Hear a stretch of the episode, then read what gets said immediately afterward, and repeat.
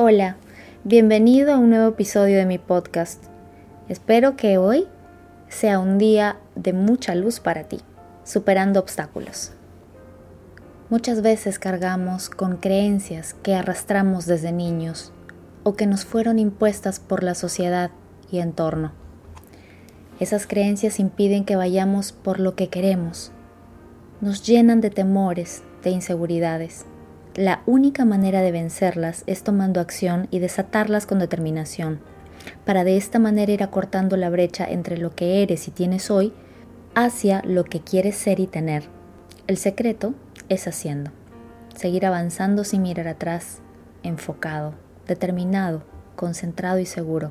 Y por más que aparezcan momentos de flaqueza, repetir una y otra vez, lo lograrás. O hacerte estas preguntas. ¿Qué hizo que eligieras este camino? ¿Qué compromiso tienes contigo?